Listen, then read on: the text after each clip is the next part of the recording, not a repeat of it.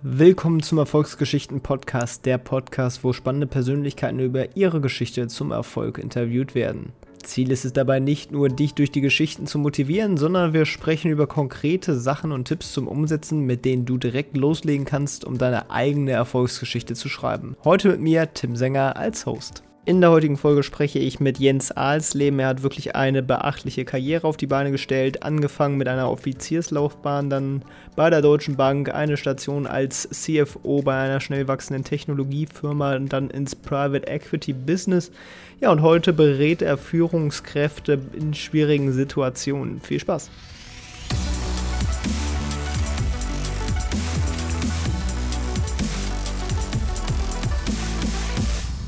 Ja, moin Jens, wie geht's dir? Ja, moin Tim, äh, mir geht's äh, richtig gut, dank dir. Äh, ich habe äh, ein bisschen Corona-Müdigkeit, aber ich halte mich tapfer. Ja, das äh, kennen wir wahrscheinlich alle mittlerweile, denn die Situation schlägt dann doch ja, etwas auf die Nerven. Vielleicht magst du dich einmal kurz und knapp vorstellen, wer du bist und was du machst, damit die Hörer schon mal einen Eindruck von dir bekommen. Ja, also ich äh, heiße Jens Alsleben, ich bin äh, 54 Jahre alt, wohne in Hamburg, äh, verheiratet, drei erwachsene Söhne was ich heute mache, ist, äh, ich begleite Führungskräfte in Hochbelastungssituationen. Das sind äh, Transformationssituationen wie Nachfolgeregelungen, Krisen äh, bei Post-Merger-Integrationen oder sonstigen oder High-Growth-Szenarien, sonstigen Situationen, wo sie zusätzlich zu ihrem Arbeitsalltag eben auch noch belastet sind durch irgendwelche Transformations- und Change-Prozesse. Gibst du denen dann quasi Ratschläge oder ist das mehr auch so ein psychisches Ding, wie die damit fertig werden?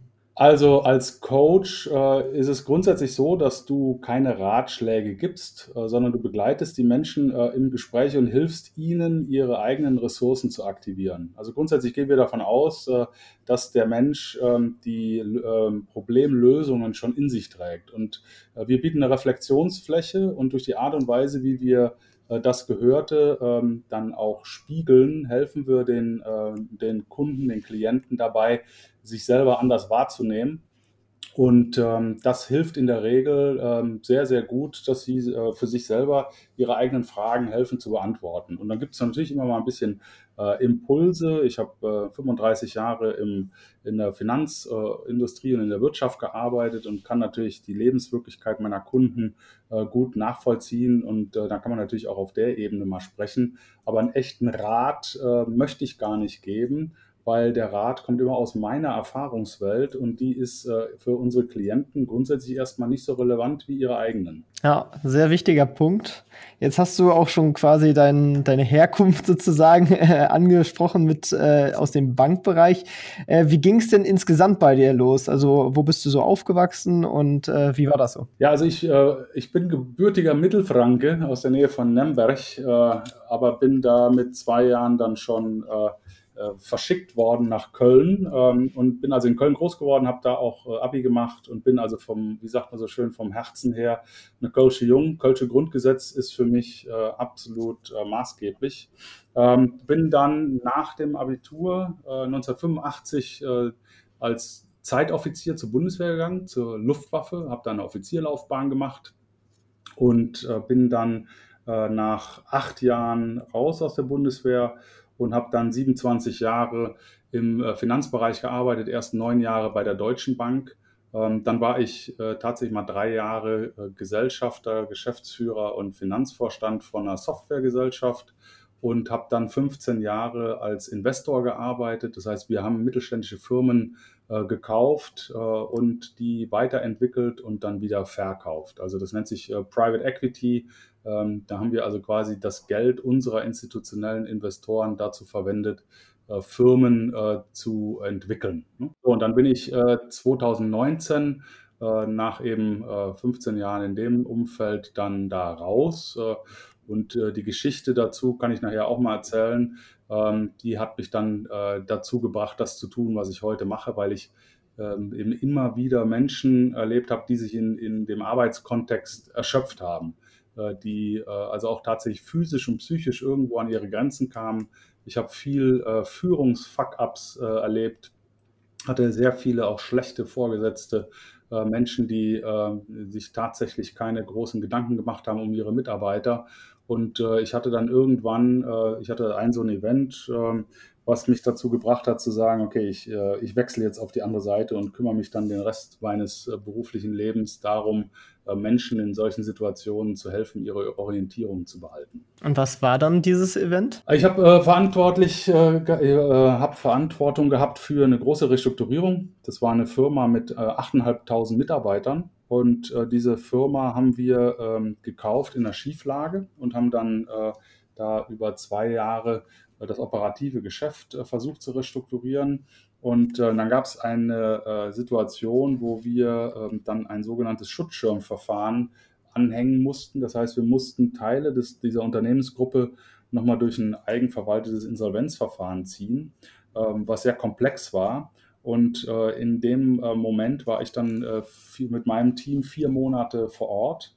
und eines Tages, das war, werde ich nie vergessen, das war Donnerstag, da kam ich gerade wieder in die Filiale äh, ähm, bin dann hochgegangen in die Geschäftsleitungsebene und da kam mir dann plötzlich einer aus dem Finanzbereich äh, torkelnd äh, und stammelnd auf dem Gang entgegen. Äh, was war passiert? Äh, er hatte also tatsächlich einen Nervenzusammenbruch äh, und den mussten wir dann ähm, eine Woche in Urlaub schicken. Und kurze Zeit später ist dann einer aus meinem Team ausgefallen, auch mit einer schweren Krankheit. Er hat einen doppelten Bandscheibenvorfall im Hals, ähm, wie sich dann herausstellte, äh, psychosomatisch, also stressbedingt. Äh, der musste von einem Tag auf den anderen kündigen. Und das war dann der Moment, wo ich mich gefragt habe, äh, wer ist eigentlich da, um Menschen zu helfen, die in solchen Hochbelastungssituationen ähm, arbeiten und die äh, diese hohe Verantwortung tragen für solche Themen. Und äh, da musste ich feststellen, es gab für jeden äh, Kram irgendeinen Berater, aber es war niemand da, der sich ausschließlich um die, um die Menschen gekümmert hat. Und ähm, da ich bei der Bundeswehr gelernt habe, ähm, dass wir eine Fürsorgepflicht und eine Pflicht zur Gesunderhaltung unserer Mitarbeiter haben, da war es für mich dann irgendwie klar, dass diese Rolle dann bei mir liegt. Ähm, und ich habe mich dann eigentlich die gesamte Restrukturierung über darum gekümmert, dass die Schlüsselfunktionen äh, bei Laune ähm, ähm, geblieben sind. Und habe danach dann angefangen, eine Ausbildung als Gesprächstherapeut, weil ich dann auch lernen wollte, äh, wirklich den Menschen äh, besser zuzuhören und um wirklich zu verstehen, was geht jetzt in denen vor. Und dann habe ich das fünf Jahre lang ehrenamtlich gemacht äh, und irgendwann war dann der Punkt da, wo ich mich entschieden habe, auf die Menschseite zu wechseln sozusagen. Und das war eben Anfang 2019. Da bin ich dann nochmal für zwei Monate ausgestiegen, habe ein Sabbatical genommen, bin den Jakobsweg gegangen und kam dann aus Santiago de Compostela sehr gestärkt und klar wieder, ähm, dass ich eben kündigen möchte und äh, diesen Weg verfolge. Und seit September 2019 äh, bin ich äh, als Coach und Gesprächsbegleiter unterwegs. Und dann hast du quasi auch deine ersten Kunden so über dein Netzwerk aus deiner ja, vorherigen beruflichen äh, ja, Situation auch direkt akquirieren können, sozusagen. Ja, ja, das ist so. Äh, ähm, in der Tat. Es sind halt viele auf mich zugekommen, die gesagt haben, du verstehst unsere Lebenswirklichkeit, du kommst aus dem, äh, aus dem in Anführungszeichen, harten Business äh, und wir finden das cool, dass du äh, dich da auch weitergebildet hast und eigentlich äh, habe ich auch ein Thema, da würde ich gerne mal mit dir sprechen. Und ähm, wenn wir mal in uns reinhorchen, es hat ja jeder von uns irgendwelche Dinge, die einen begleiten, irgendwelche Glaubenssätze, die einen immer wieder äh, pushen oder äh, eine Block Blockade darstellen, äh, Unsicherheiten und so weiter. Äh, und so natürlich auch ähm, meine, äh, die Leute aus meinem alten Netzwerk. Und so habe ich tatsächlich äh, viele Klienten aus dem Umfeld gewonnen und dann nach und nach halt auch außerhalb meines alten Netzwerkes dann eben über neue Kontakte, die ich gemacht habe. Du hast dann ja dafür diese Ausbildung gemacht. Was hat das sozusagen beinhaltet und wie lang war die überhaupt? Ich habe jetzt mittlerweile eine ganze Reihe von Themen. Also das erste nennt sich personenzentrierter Berater. Das ist äh, eine dreijährige Ausbildung zum äh, Gesprächstherapeuten. Äh, das ist ähm, von einem amerikanischen klinischen Psychotherapeuten mal entwickelt worden. Carl Rogers heißt er. Und das Credo, was Carl Rogers da vorne anstellt, ist das sogenannte non-direktive Coaching. Das heißt also, dass man eben nicht Rat gibt, nicht die Richtung vorgibt, äh, nicht, wenn man irgendwie ähm, schon die Antwort ähm, auf eine Frage selber im Kopf hat, dann versucht, den Klienten dahin zu führen, sondern tatsächlich in die Richtung äh, geht, in die der Klient gehen möchte, auch mit der Geschwindigkeit, die der Klient gehen möchte und darauf vertraut, äh, dass der Klient eben selber seine eigenen Ressourcen aktivieren kann.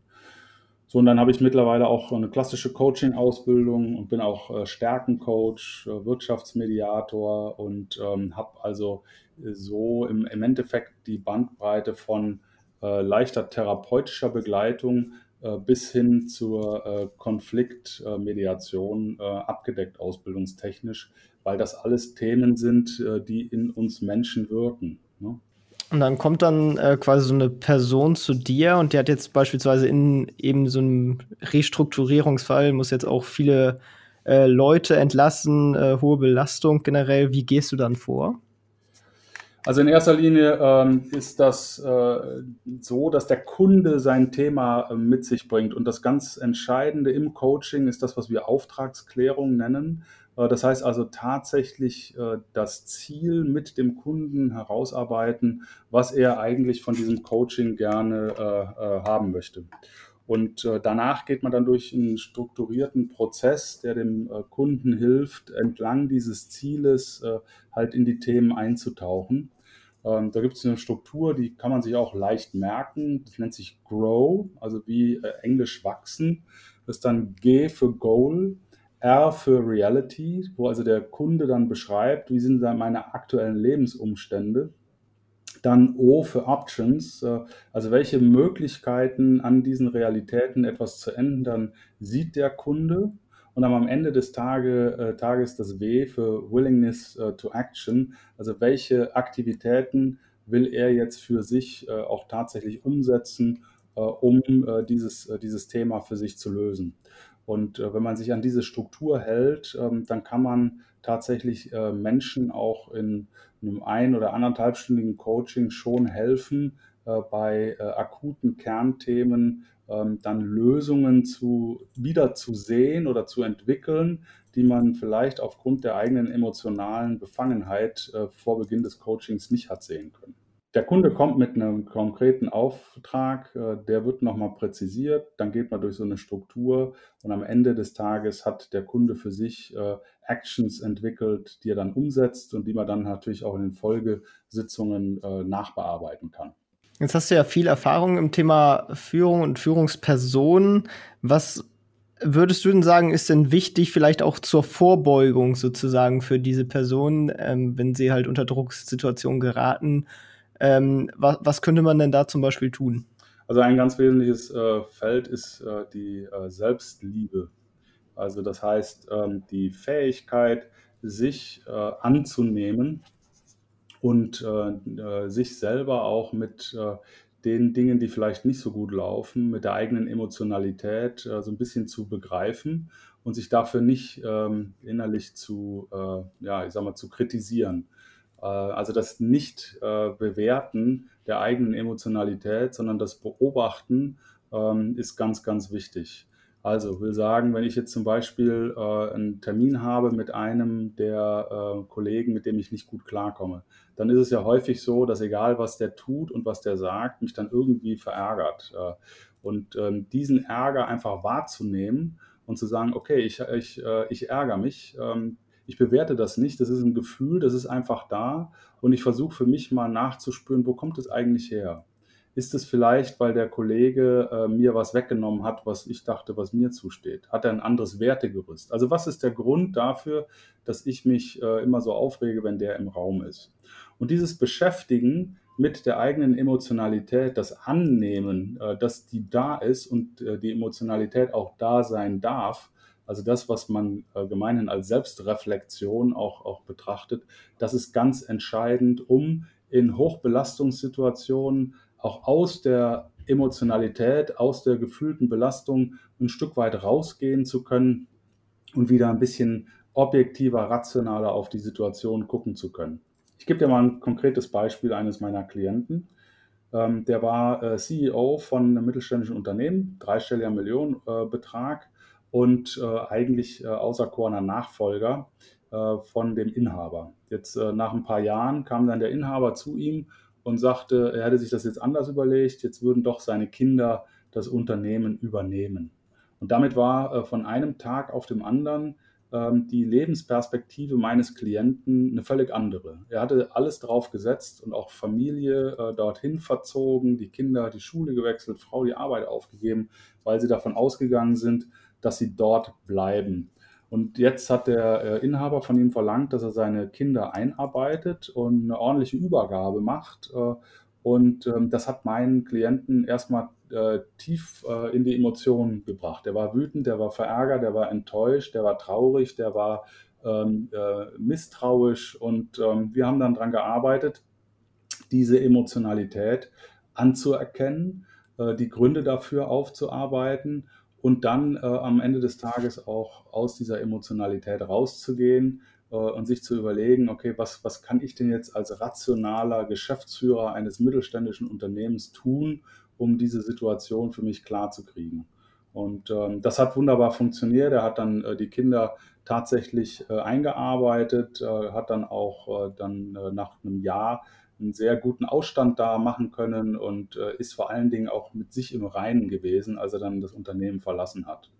Ja, und das ist das, was ich meine. So, so versuchen wir mit unseren Klienten zu arbeiten. Na, wirklich spannend. Ähm, wenn du generell so Führungsaspekte ähm ja, also was sind da so Qualitäten, ähm, die du bei Führungspersonen als gegeben sehen musst? Also was muss so eine Führungsperson eigentlich mitbringen in diesem Job? Wer Menschen führen will, muss Menschen mögen. Das ist äh, der aller, aller, aller wichtigste Grundsatz. Als Führungskraft äh, muss ich mir der Verantwortung klar sein, die ich habe für andere Menschen. Und ich muss äh, grundsätzlich mit einem positiven äh, Ansatz an meine Mitarbeiter rangehen. Ähm, und ich äh, muss zuhören können. Und ich muss ein echtes Interesse haben an meinen Leuten. Ich muss sie wirklich versuchen wollen zu verstehen, damit ich sie entsprechend ihrer Fähigkeiten und ihrer Talente äh, einsetze. Und ähm, muss dann gucken, im Rahmen der Fürsorgepflicht, die ich habe, dass meine Mitarbeiter, dass ich denen klare Ziele vorgebe, aber dann eben vor allen Dingen äh, alles dafür tue, dass die Mitarbeiter das haben, was sie brauchen, äh, um ihre Aufgaben zu erledigen. Ob das Ausbildung ist, ob das technische Ressourcen äh, sind, ob das ähm, ich sag mal, Rechte sind innerhalb einer Organisation, ähm, irgendwelche Vollmachten, die sie brauchen, Netzwerke etc. Also Mitarbeiter mögen, zuhören, gucken, was die können, was die wollen, was die brauchen und mich dann in, äh, in den Dienst meiner Mitarbeiter äh, stellen, dafür sorgen, dass sie das kriegen, was sie brauchen und immer dafür sorgen, dass sie ihre Guidance haben und wissen, äh, wie das Ziel aussieht und wo es lang geht. Ja, jetzt haben wir schon eine ganze Weile über Führung gesprochen. Jetzt möchte ich noch mal auf den Punkt ein bisschen kommen, äh, wie kommt man denn da eigentlich hin? Weil du hast ja dann doch auch eine sehr schöne Karriere hingelegt, ähm, bist früh gestartet und hast dann auch schon recht früh auch erste Verantwortung bekommen, bist dann aufgestiegen und dann auch in Private Equity, wo man ja auch nicht zwingend so leicht reinkommt, ähm, aktiv gewesen. Äh, kannst du mal deine Karriere so durchskizzieren und vor allem, was hast du denn aus deiner Perspektive vielleicht auch anders gemacht als andere? Also meine, meine Karriere äh, fing erstmal an mit, einer, mit einem hohen Grad an Idealismus. Also wenn du Mitte der 80er zur Bundeswehr äh, gegangen bist, dann musstest du schon äh, da die freiheitlich-demokratischen Grundrechte der Bundesrepublik Deutschland verteidigen wollen. Also da ist sehr viel Idealismus dabei gewesen.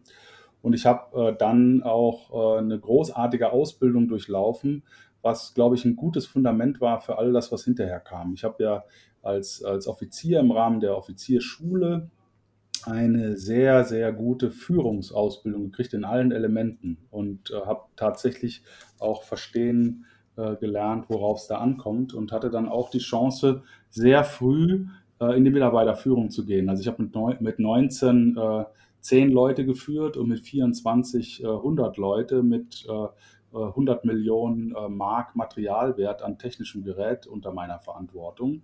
Ähm, das heißt, ich habe die Chance gekriegt, theoretisches Fundament und praktische Führungserfahrung zu bekommen in ganz, ganz jungen Jahren Was war die Folge? Die Folge war, dass für mich äh, die Führung von Mitarbeitern was völlig Selbstverständliches war.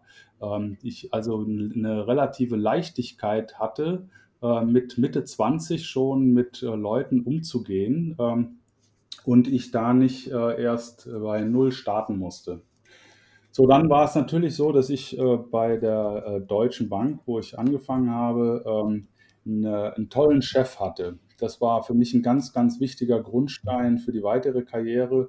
Ich habe jemanden gehabt, äh, der mich gesehen hat und der mich gefördert hat äh, und der ähm, im, im, Rahmen eines väterlichen Freundes äh, sich erfreut hat an meinem Wachstum und der genau das, was ich auch sage, alles dafür getan hat, damit ich mich entwickeln konnte in meinen Stärken.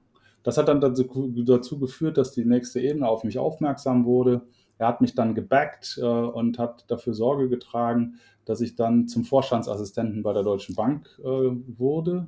Und dort äh, kriegte ich dann wiederum zwei, hatte ich zwei Chefs, äh, die an meinem Wachstum interessiert waren, die mir dann ein MBA bezahlt haben, auch äh, Sprachschulen, weitere Ausbildungen, ähm, die mich haben viel Dinge machen lassen äh, was mich dann wieder zum nächsten Schritt äh, äh, gebracht hat, nämlich ins Investmentbanking zu kommen, ins, ins MA, wo ich dann große äh, Unternehmensfusionen und Übernahmen habe begleiten dürfen. Äh, und da hatte ich ganz schlechte Chefs, ganz, ganz fürchterliche Chefs, äh, die mich dann dazu veranlasst haben zu kündigen. Ähm, dann bin ich über einen alten Kunden von mir, eben dieses Softwareunternehmen, in eine Verantwortung gekommen, äh, ein sehr schnell wachsendes Unternehmen begleiten zu dürfen, mit Kapital ausstatten zu dürfen, Auslandsdependancen zu gründen, alles, ähm, äh, ich sag mal, mit viel Goodwill und äh, durfte eben Fehler machen, weil wir eben alle keine Ahnung hatten, wie sowas geht, hat jeder dem anderen die Fehler auch irgendwo verziehen. Ähm, und dann bin ich ins Private Equity gekommen, weil ich eben äh, schon relativ viele bestimmte Qualifikationen dann gesammelt hatte, die dann interessant waren für diese Fonds. Äh, und da war meine Hauptaufgabe, ähm, mit Menschen zu arbeiten. Also ich habe äh, 15 Jahre lang war ich so der Chef Winer and Diner. Äh, das heißt, ich habe also im Endeffekt das ganze Beziehungsnetzwerk für, für zwei Fonds äh, in Deutschland maßgeblich mit aufgebaut und war dann zum Schluss Europachef äh, vom Business Development von einem großen amerikanischen Fonds.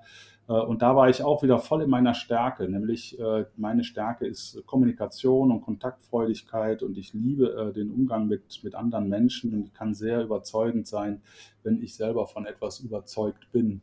Und ich konnte also, und das war der, der, der Punkt für meinen Erfolg, ich konnte die Mehrzahl meiner Berufsjahre in meinem äh, absoluten Talent- und Stärkenfeld agieren und hatte immer Leute, äh, die das gesehen haben und mich da entsprechend gefördert haben. Ja, ich finde, das ist, hat den, den Kern so sehr schön herausgehoben. Vor allem fand ich es jetzt spannend, ähm, dass es, also wie klar es jetzt bei dir war, ähm, dass es unglaublich wichtig ist, dass man einen fördernden Chef hat, der einen auch unterstützt sozusagen, bei dem man ja dazulernt, äh, seine Ausbildung machen kann, damit man sozusagen äh, auch auf die nächste Stufe kommt und sobald das halt nicht mehr geht, dass man dann auch irgendwo, zumindest wenn man weiter Karriere machen möchte, den, den Strich irgendwo ziehen muss und dann vielleicht auch mal das Unternehmen wechseln muss. Ja, unbedingt. Also es gibt auch eine wunderbare äh, Studie von äh, Gallup, äh, dass äh, die, der direkte Vorgesetzte in 70 Prozent der Fälle äh, dafür verantwortlich ist, wenn die Mitarbeiter äh, entsprechend nicht engagiert sind im Unternehmen. Ja, also das ist natürlich völlig klar. Der unmittelbare direkte Vorgesetzte ist maßgeblich verantwortlich äh, für deine persönliche Entwicklung. Und wenn du einen guten Chef hast, der dich sieht, dann hast du äh, eine ganz andere Entwicklungsmöglichkeit, als wenn du einen Chef hast, äh, der im Wesentlichen nur sich selbst sieht und äh, dich manipulativ versucht für seine Zwecke zu nutzen.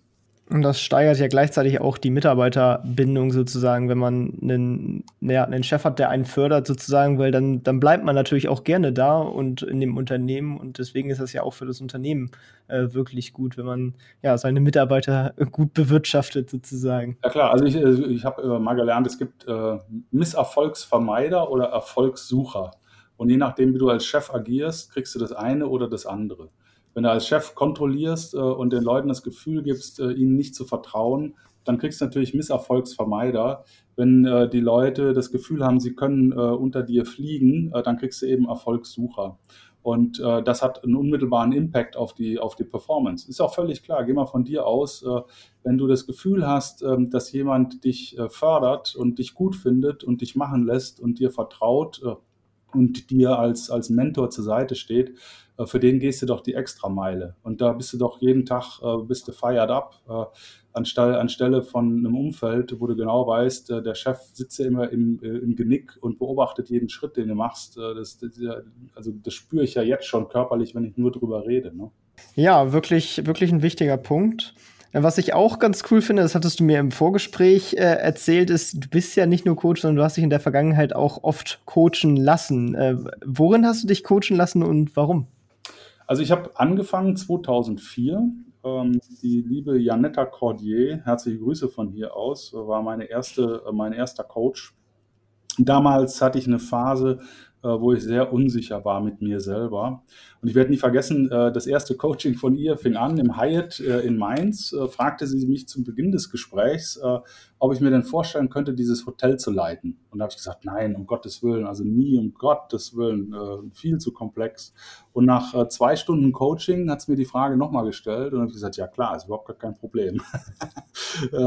und was, was da eben passiert war, ist, dass sie mich sehr stark erinnert hat an meine inneren Ressourcen und dass ich auch verstanden habe, äh, dass die äh, Selbstvorwürfe, die ich mir mache, ähm, völlig ähm, ja, ich sag mal, aus der Luft gegriffen sind. Und weil ich eben ähm, mein, mein Umfeld äh, so negativ wahrgenommen habe, aber das eben einfach nichts mit mir zu tun hat, sondern eine Emotion war, die sich da aufgebaut hat, ähm, die ich einfach für mich erkennen musste. Und dann konnte ich ein bisschen aus mir raustreten, mich selbst beobachten äh, und äh, damit dann auch ganz anders äh, umgehen.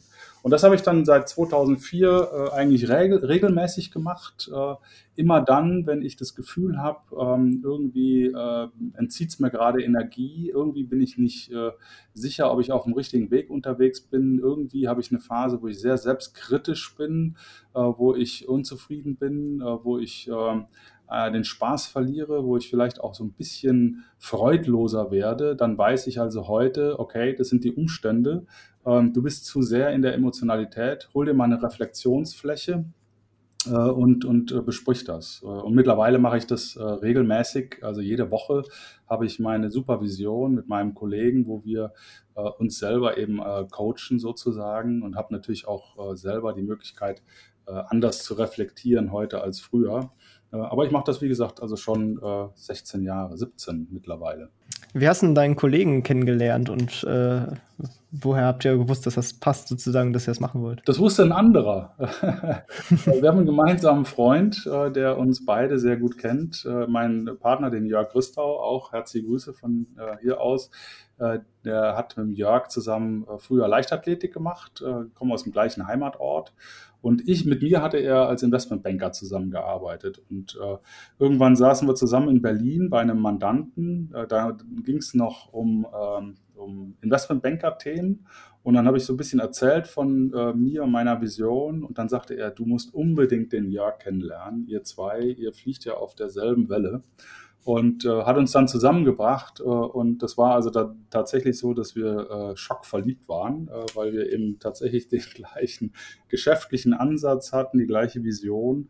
Und wir haben dann äh, sehr intensiv über ein halbes Jahr sehr, sehr, sehr offen äh, uns kennengelernt. Also es muss dir so vorstellen, äh, als Geschäftspartner äh, sind wir in, äh, in die eigenen Traumata eingestiegen. Wir sind über unsere Stärken und Schwächenprofile, unsere Lebensmotive, ähm, über unsere Träume ähm, haben wir uns unser eigenes Geschäftsmodell gebaut. Und äh, die große Freiheit.com, so, so wie sich unsere Firma nennt, ist jetzt eins zu eins gebastelt worden, so ähm, dass die äh, Stärken und äh, Talente und Lebensmotive vom Jörg und von mir da eins zu eins abgebildet sind.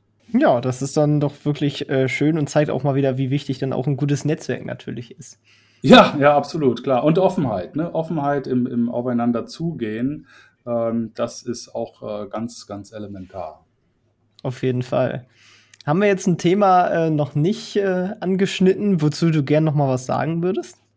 Ja, also für mich ist äh, das Thema Humanized Business ganz wichtig. Also sprich, äh, das, das Menschliche äh, weiter in den Vordergrund zu rücken. Äh, und ich möchte natürlich jeden da draußen ermutigen, ähm, sich zu trauen, diesen Weg loszugehen und sich mehr mit sich und seinen Mitarbeitern zu befassen. Und ich kann halt nur sagen, wir sind den Weg auch gegangen und können für uns jetzt klar sagen, dass wir deutlich äh, offener sind, eine, eine, größere innere Ruhe haben für uns äh, und die Menschen um uns herum mit ihrer Besonderheit und Einzigartigkeit und ihren Fähigkeiten sehen. Äh, und daraus erwachsen äh, echt brutal viele Möglichkeiten. Wenn du plötzlich erkennst, äh, was andere Menschen um dich herum können, ähm, dann kommen dir Ideen, dann wird das, wir nennen das Kreativitätsrausch dann, dann, entstehen neue Dinge in einer ungeahnten Geschwindigkeit und es macht einfach viel mehr Spaß. Und äh, ich äh, habe natürlich schon den Wunsch, äh, da mehr Leute davon zu überzeugen, dass sie diesen Weg gehen wollen. Und das ist mein Appell. Äh, traut euch, der Weg ist der richtige und der macht euch vor allen Dingen auch wirtschaftlich viel erfolgreicher. Also auch da gibt es zum, zum Abschluss vielleicht ähm, noch ganz wichtige äh, mittlerweile Forschungsergebnisse, wonach ähm, Teams, die Stärken geführt werden, äh, zum Teil bis zu 70 Prozent weniger Fluktuation haben oder äh, die äh, Mitarbeiterbindung äh, in der Regel bei 90 Prozent liegt, die Identifikation mit dem Unternehmen, ähm, währenddessen äh, üblicherweise die Identifikation bei 15 bis 20 Prozent liegt. Also da wird die Performance im Team brutal gesteigert. Insofern, ähm, wir sagen, wir versuchen, die Spannung zwischen Mensch und Kapital zu lösen. Traut euch, fokussiert euch auf den Menschen. Es lohnt sich in jeder Hinsicht. Das war doch mal nochmal ein schöner Umriss. Das passt auch ganz gut zum Ende, denn äh, wir gehen jetzt auf die Ziellinie. Und da ist immer noch eine meiner Fragen, ähm, wenn du unseren Hörern ein Buch empfehlen könntest, egal welches Thema, welches wäre das? Also ein süßes Buch äh, für ähm, auch äh, die kleine Fahrt in der U-Bahn ist äh, Tim Galways ähm, The Inner Team äh, of Tennis. Ich weiß nicht, ob äh, das schon mal bekannt ist. Äh, das ist ein Buch, wo es um das Self-One und Self-Two geht, also das äh, Unterbewusstsein und das Bewusstsein. Und der äh, Timothy Galway ist Tennistrainer und er hat gesagt, immer dann, wenn die Leute sich auf ihr Unterbewusstsein verlassen, äh, spielen sie wesentlich lockerer und wesentlich besser. Und wir in unserer verkopften Welt, wir schalten leider zu oft das Bewusstsein ein, was uns dann in unseren Möglichkeiten behindert. Äh, und die, äh, das sich verlassen können auf Intuition, auf das Unterbewusstsein, was sowieso viel schneller und viel besser ist als das Bewusstsein. Das ist äh, ein Appell, ähm, den dieses Buch wunderbar beschreibt und das ist auf jeden Fall lesenswert. Ja, kenne ich tatsächlich nicht, klingt aber ganz interessant. Also äh, werde ich mir auf jeden Fall auch mal anschauen. Also die Unterschrift ist The Ultimate Guide to the Mental Side of Peak Performance. Also der, der ultimative Führer äh, für, äh, auf die mentale Seite von äh, Spitzenleistung. Ne? Und äh, so ist es auch. Ja, das passt sehr gut rein. Äh, das Buch verlinke ich euch in der Beschreibung, äh, ebenso wie die Seite von Jens, falls ihr da mal vorbeischauen wollt, findet ihr es unten. Ja, ich danke dir, dass du da warst. Waren, fand ich viele spannende Erkenntnisse dabei und ich äh, würde dir auch das letzte Wort überlassen. Es wäre auch super, wenn du unseren Hörern dabei auch noch mal einen Ratschlag für deren Erfolg mit auf den Weg geben könntest. Ja, also Tim, vielen Dank, dass ich äh, bei dir sein durfte. Es hat mir einen großen Spaß gemacht äh, und äh, vielleicht mein Rat, das ist meine Erkenntnis, meine Zusammenfassung aus 800 Kilometern Jakobsweg ist Trust Your Own Pace. Leute da draußen, verlasst euch auf euch selber, auf eure Geschwindigkeit. Ihr müsst niemanden überholen und ihr müsst auch kein schlechtes Gefühl haben, wenn euch einer überholt. Ihr wisst am besten, in welcher Geschwindigkeit ihr wohin geht. Das war's auch schon mit dieser Folge vom Erfolgsgeschichten Podcast. Alle angesprochenen Links findest du in den Shownotes und auf erfolgsgeschichten.org. Wenn dir die Folge gefallen hat, dann hinterlasse gerne eine Bewertung auf iTunes und Co. Wir hören uns dann in der nächsten Folge wieder und denk dran, nur durch Taten kommt man zum Erfolg. Also, leg los!